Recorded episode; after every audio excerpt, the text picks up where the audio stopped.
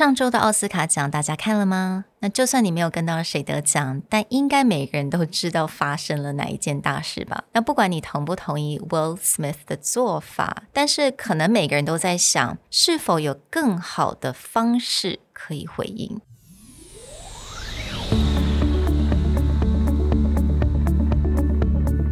Hello，欢迎来到 Executive Plus 主管与沟通力的 Podcast。I'm Sherry, an educator, certified coach, and style enthusiast. 我相信专业有效的沟通是语言跟逻辑的完美结合。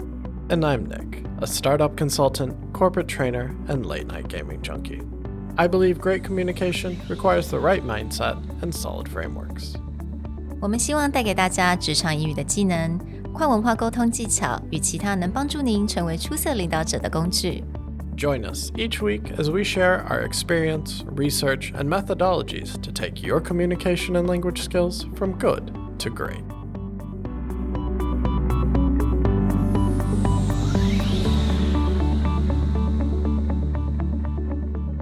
Hey, everybody. Welcome back to the Executive Plus podcast. Now, today's episode is going to be askew skew from hmm. how we usually handle things because we look at evergreen content. Hmm.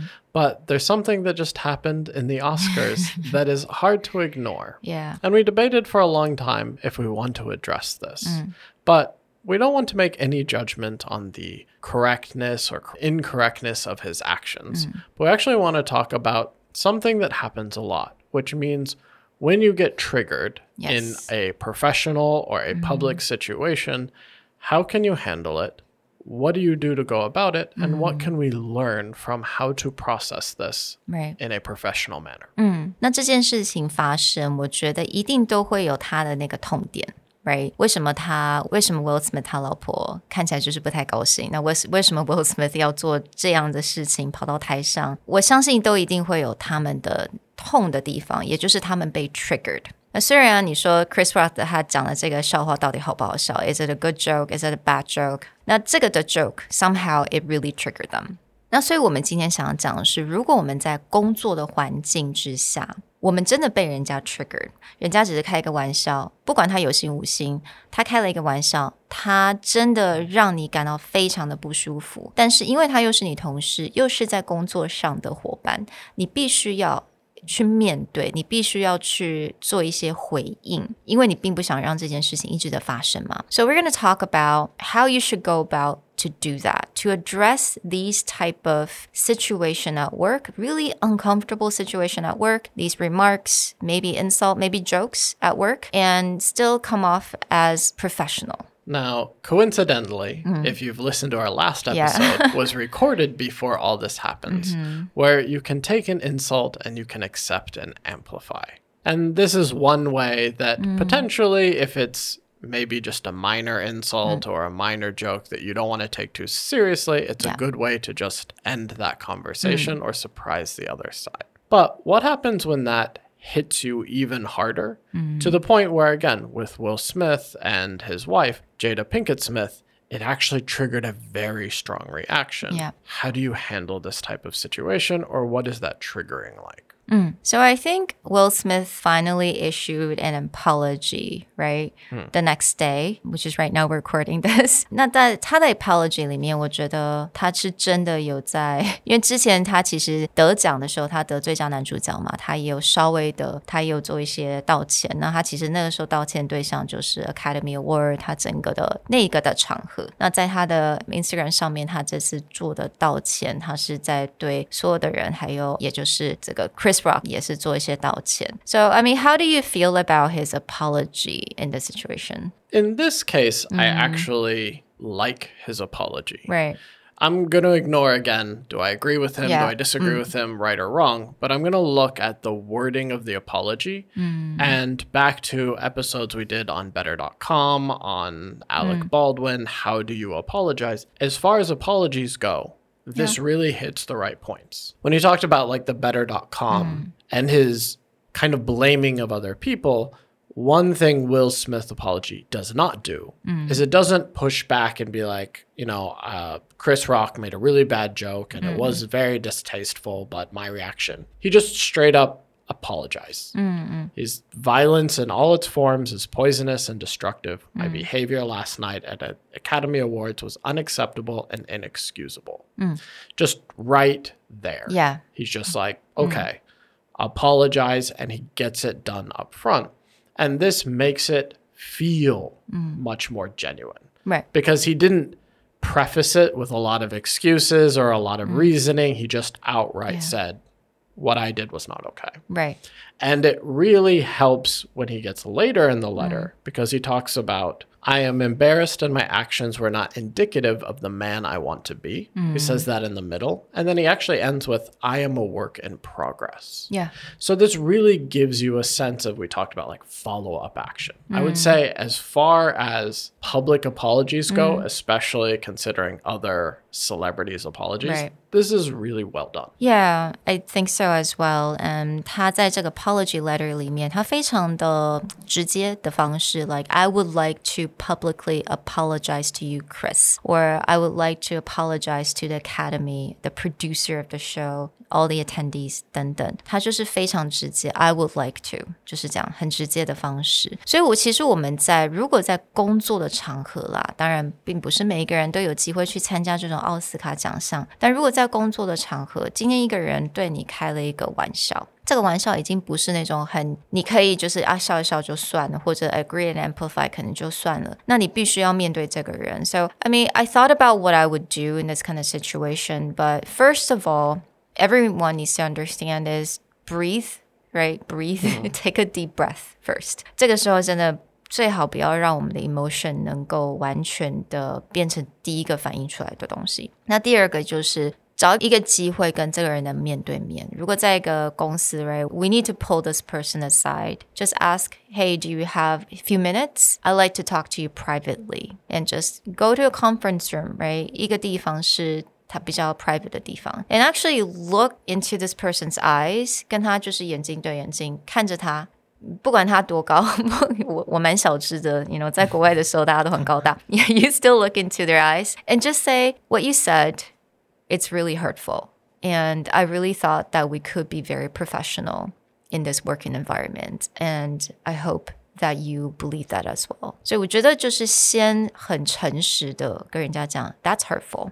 他很伤害，因为有可能对方并不知道。And you know, I think in this situation, Chris Rock 他好像并不知道 Will Smith 他老婆有一个一个皮肤的一个症状，so he didn't know. So just look into his eyes and go, or her eyes, and go, what you said really hurtful, and I really think that we could be very professional in this working environment. 啊、我觉得也不用很长，就是很简短的方式。当然，I know it's hard. 那这个真真的需要很多的练习 ，a lot of practice. But I think that is definitely a better way to handle this type of situation. And that connects back to mm-hmm. something I talked more about in premium content, but it's the idea of something I like to reference, which mm. is Hanlon's razor, which is that never attribute to malice, which can mm. be equally explained by stupidity. That's a very fancy way to say it, but basically is don't assume that someone is trying to attack you when in mm. fact maybe they just don't know. Yeah.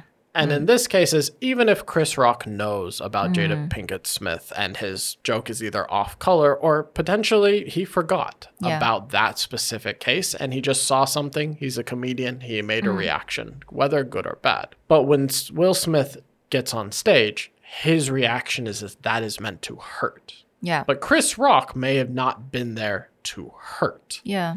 Mm. And by stepping aside or mm. putting it somewhere else, there's an opportunity to clarify like, are you being an mm. asshole, Chris Rock? Yes. Mm-hmm. Or did you just genuinely make a bad joke and didn't think about the consequence? In Yeah. which case, now Chris Rock hasn't a chance to go on stage and apologize if he genuinely feels bad. Yeah. If he doesn't genuinely feel bad, he looks like the jerk, not Will Smith. Yeah. But now you've created a situation where the person being attacked now looks like the bad person. Whereas there was a situation to pull the person aside, give them a chance to think about what they've done, mm. and change the roles. And I think this is the opportunity is lost. And mm-hmm. this is why his apology actually does a better job, where it is after the fact, but the way his apology is written mm. is seemingly more genuine. So I mean, he could have just pulled Chris Rock aside, right, on the mm-hmm. in the backstage and go, "Hey, dude, you know that was a bad joke. My wife has a condition called alopecia. Yeah. Had a condition called alopecia, and you have no idea how much she suffered. That was a bad joke. You need to apologize to my wife." Yeah. You could say that. 我觉得这种方式就是在私下嘛，私下你可以这样子。那如果 Chris Rock 他选择不道歉的话，那是他的错。That's his fault. But you can definitely defend someone in a very different way. And what happens and why this actually is really appropriate for talking about difficult conversations or negative conversations is because this kind of thing is a gut reaction. Yeah. He got triggered and he made a gut reaction. But when we're in professional situations, it is it feels weird, but it's something you have to practice Yeah. it's not natural. We all get triggered and angry, but when you're constantly in the spotlight, it's something that you do have to think about. And mm-hmm. spotlight doesn't mean you have to be a celebrity, but it's just Yeah. like if you hold a position of leadership or authority in a company, people will watch what you do. Yeah, people look up to you because of your action, right? 我觉得这次这件事情很可惜的是，很多人都说他们对 Will Smith 好像失去了对他的尊重。Like a lot of people said they lost respect for him. 那当然，我觉得很难讲说为什么他今天做这个打人的动作。打人其实真的是一个非常，我觉得没有人想看到的这这件事情。So、uh, really unfortunate that a lot of people kind of lost respect for him. And also, 因为这件事情嘛，你让了很多其他得奖的人完全就是这件事情发生之后，你完全都不知道 Academy Award 到底发生了什么事情，right? In the past, we get news feeds constantly when there's like award being presented. Who won? Yeah. Who lost? What's the disappointment? But- Who had a good acceptance speech? I don't think yesterday I saw any of that. None of no, that. it's all gone. Yeah, it was gone. So I think that's kind of sad. 因为我连 Jessica Chastain 她得了最佳女主角我都还不知道。那我觉得变成这件事情完全是她为中心。So anyway, I think it's a really unfortunate thing that happened, and I think hopefully that we could take this as a good lesson, learn from this situation, and hopefully everyone can move on. And maybe by a couple in a couple days, 大家都会忘记这件事情了。 And I do recommend anyone who has the time should go and look at his apology letter, hmm. especially compared to if you listen to previous episode about different CEOs or different hmm. celebrities issuing apologies. Or Alec Baldwin Yeah, Alec Baldwin, hmm. but you compared him against a as a host, a TV host. a TV host who actually did an excellent job. Yeah. You have the better.com CEO. You have examples from crowdfunding, Kickstarter that we've talked about. There is something in this very, very short letter mm-hmm. that you can learn as far as how do you make it sound more genuine? Yeah. How do you get in front of the problem? Mm. So go check it out if you have a chance. And we hope that in the future, the next time you get triggered, you'll stop, breathe, think about is this malice mm. and anger, or is this just ignorance and they don't know mm. better? Then make a more appropriate reaction. We'll talk to you guys next time. Bye. Bye.